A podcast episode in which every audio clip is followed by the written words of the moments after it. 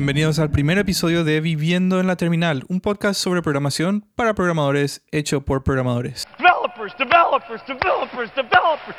En este episodio vamos a hablar sobre mí. Es el primer episodio. Me voy a presentar, voy a decir cómo llegué a este mundo, qué hago acá, a dónde voy. Y vamos a hablar un poco sobre Vim y NeoVim en honor a Bram Mullenar, quien fue el creador de Vim, falleció hace no mucho tiempo. Y luego tendremos un segmento de fuego rápido donde voy a hablar sobre algunas noticias relacionadas a nuestro rubro. Y por último, el segmento de cosas random en donde hablamos sobre cosas que me llamaron la atención estos días, que puedan o no estar relacionadas con programación. Así que quédense que esto arranca ahora.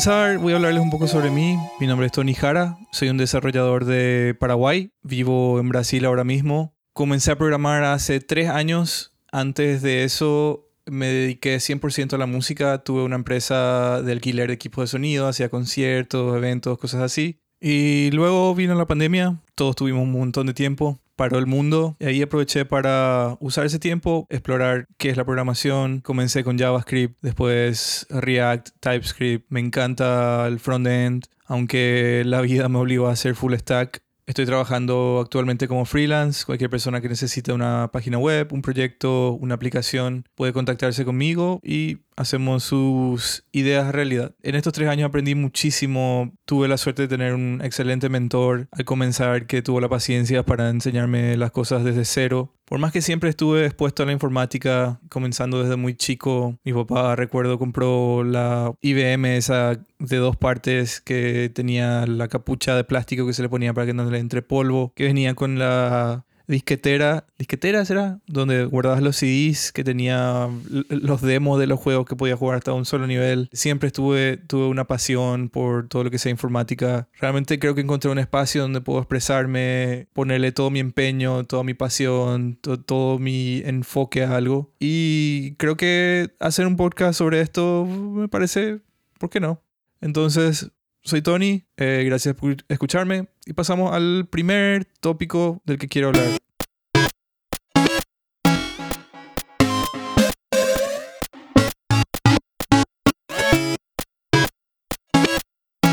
El primer tópico sobre el que quiero hablar es Vim y NeoVim. Los dos son editores de texto. Hace como cuatro meses me empecé a meter en lo que es NeoVim. Yo empecé con VS Code como muchos pero algunas cosas siempre me parecieron que le faltaban a VS Code, especialmente por el tema de los shortcuts. Están siempre en lugares raros. Cuando vos querés entrar, por ejemplo, para buscar una página es Command P, para buscar settings, Command Shift P. Me parecen un poco extraños y está siempre pasando del mouse al, al teclado. Podría mejorarse mucho. Y también la razón principal por la que empecé a interesarme en NeoBeam fue por The Primeagen. Para los que no saben quién es The Primeagen, es un youtuber que usa uno de esos teclados rarísimos que es medio concavo, se llama Kinesis Ergo es muy entretenido mirar sus videos y después ver lo rápido que, que, hace las cosas, ver su setup y ver cómo él usa las cosas me hizo, me hizo pensar que, ok, yo soy un simple humano, esta es la manera en la que se hacen las cosas y ahí fue que me empecé a meter en el mundo de NeoBeam.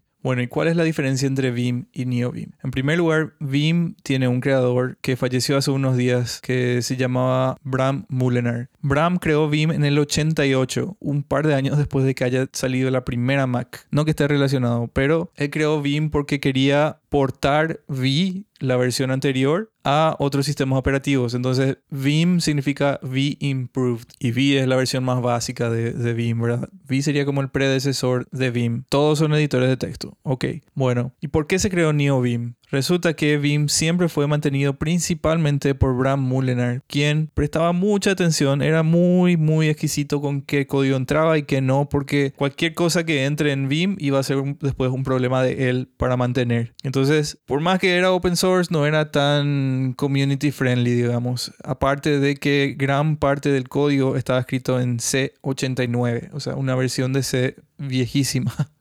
Entonces, la comunidad decidió crear NeoBeam para darle como una nueva cara, digamos, a NeoBeam y para poder soportar toda la infraestructura necesaria de plugins que si bien Beam tiene una comunidad enorme de plugins, para que uno pueda crear un plugin para Beam tiene que usar Script que no es tan amigable y NeoBeam, siendo esta su mayor diferencia creo yo, usa Lua por detrás. Pero es importante recalcar que Vim y NeoBeam son compatibles en muchas cosas. Vos podés usar Vim Script en NeoBeam, va a reconocer. No así eh, plugins de Lua en Vim, ¿verdad? NeoBeam trata de ser uno a uno lo más posible, lo más parecido con, con Vim y de hecho siempre tuvieron una buena relación. Hay algunas cosas que Bram metió dentro de Vim que son partes del core de NeoBeam y viceversa, ¿verdad? Siempre tuvieron una buena comunicación.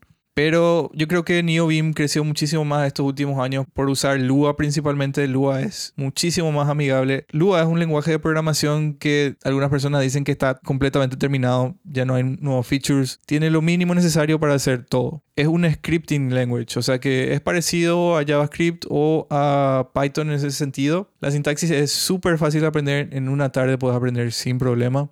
Realmente la parte de configuración de NeoBeam, una vez que entendés, es súper fácil de entrar y cambiar cosas, pero lo que puede ser muy peligroso es que una vez que le entendés y empezás a meterte en el mundo de los plugins, lo único que quieres hacer es instalar más y más y más plugins. Y como cualquier otro IDE, si le llenas de plugins se va a volver lento. Mi experiencia migrando desde VS Code a NeoBeam fue, ok, esto es muy complicado, voy a volver de vuelta a mi caparazón, voy a volver de vuelta a VS Code. La, la, transición no fue fácil. Lo que me ayudó para transicionar de VS Code a NeoBeam fue primeramente instalar Beam como extensión en VS Code y eso tiene también un montón de problemas. No es tan, no es tan sencillo, pero a mucha gente le gusta usar VS Code sencillamente con la extensión y listo, se queda con eso, le encanta. A mí me pareció que aún me limitaba mucho pero realmente lo que me motivó a mudarme más que nada a NeoBeam completamente desde VS Code fue Tmax. Tmax es un terminal multiplexer, lo que significa que vos podés manejar más de una ventana de terminal todo desde un lugar.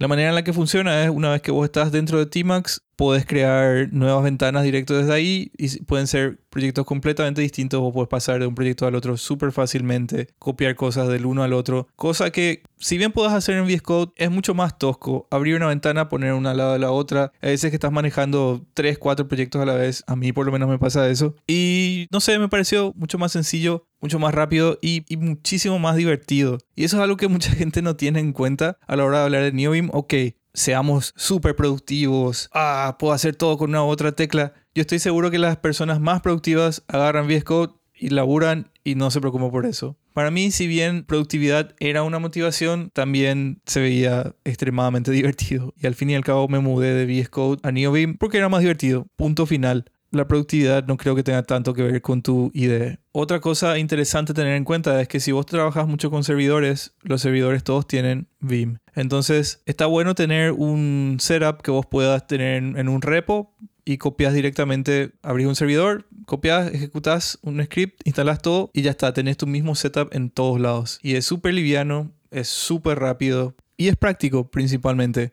Si bien NeoBeam es súper rápido, hay formas de hacer que sea súper lento también. Tenés que tener mucho cuidado con qué plugin vas a poner en tu configuración, porque sin darte cuenta, ese plugin que vos instalaste que hace que tus letras sean un poquito más lindas, ese te puede estar cagando. Puede estar haciendo que todo tu setup sea mucho más lento. Me pasó varias veces y hasta que no hice de cero mi configuración y saqué todas las cosas y empecé a poner una por una, no me di cuenta de qué estaba haciéndole a mi configuración lenta. Yo decía, no puede ser, esto está corriendo en la terminal, tiene que ser mil veces más rápido que mi VS Code. Y así estuve mudándome del uno al otro, viendo qué pasaba, qué sé yo. Realmente si están interesados en NeoBeam y quieren empezar, yo les recomiendo en primer lugar instalar la extensión de VS Code y aprender los Beam Motions. Tratar de no cambiar mucho la configuración de los shortcuts al comienzo porque los shortcuts por defecto están muy bien posicionados y todos tienen una razón de por qué están en qué lugar. Entonces, si aprenden la manera Beam, digamos, de manejar los shortcuts, después todo le va a ser muchísimo más fácil. Una vez que tengan los, los Beam Motions bien metidos en esa memoria muscular, yo les recomiendo arrancar con una configuración de cero. Si bien existen eh, distribuciones como LazyBeam, LunarBeam o ChatBeam que incluyen ya todas las cosas y están mantenidas por la comunidad. No se van a romper tan seguido como, como otras cosas que si vos haces de cero puede que se, puede que se rompan. Está bueno que aprendan de cero porque en algún momento van a querer cambiar un plugin, poner otro plugin y estas distribuciones tienen sus maneras propias de, de cambiar las cosas y aparte tienen muchísimos plugins. La mayor ventaja de un editor de texto como NeoBeam es que es súper customizable, puedes cambiar todo. Entonces te vas a sentir como que te falta algo si no entendés cómo funciona la configuración. Y realmente puedo hablar de esto por horas.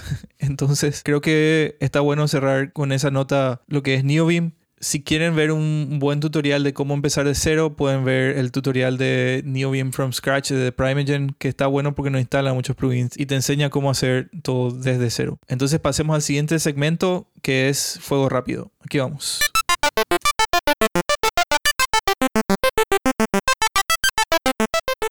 El primer artículo es de Business Insider y dice así, fracaso de vueltas a la oficina. Compañías que están terminando su work from home pierden a los grandes talentos. En el artículo habla de cómo en un mercado de trabajo súper competitivo lo que más se busca es la opción de trabajar remoto. Yo creo que los únicos que no quieren trabajar remoto son los managers a los que les sale mucho más caro enviar pizza cuando quieren que trabajes horas extra. Supabase publica Postgres LSP. Para los que no saben, un LSP es un Language Server Protocol y es una manera en la que el editor de texto el IDE se comunican con el lenguaje. Por ejemplo, TypeScript tiene su LSP y es lo que le habilita a tu editor a autocompletar palabras, a mostrarte cuando algo está mal o cuando no. Y esto es tan genial porque si bien existen LSPs de SQL, nunca hubo uno que sea dedicado exclusivamente a Postgres. Entonces esto está muy bueno y dejo el link en la descripción por si quieren verlo.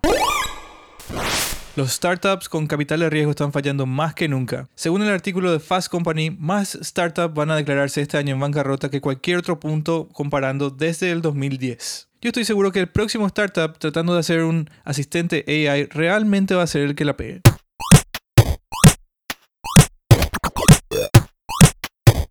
En este segmento de cosas random quiero hablarles sobre un plugin, un binario que se llama ASCII Aquarium. Y una vez que corres, convierte tu terminal en un acuario. Puedes ver pececitos de ASCII nadando uno al lado del otro. Está buenísimo. No sé, te aburriste, tenés un dispositivo que está al pedo, que no estás usando más. Le corres con esto, te mejora la vida 100%. está buenísimo. Dejo el link en la descripción. Y con eso llegamos al final. Eso fue todo por hoy. Si les gustó, pueden suscribirse donde sea que estén escuchando este podcast. Si quieren escribirme, retarme, corregirme o alguna otra cosa, pueden encontrarme en Twitter como arroba nitoraja o en mi página tonijara.com. Los links del Rapid Fire de todas las cosas, de las cosas random que hablamos hoy, están en las notas del episodio. Gracias por prestarme sus oídos y hasta la próxima.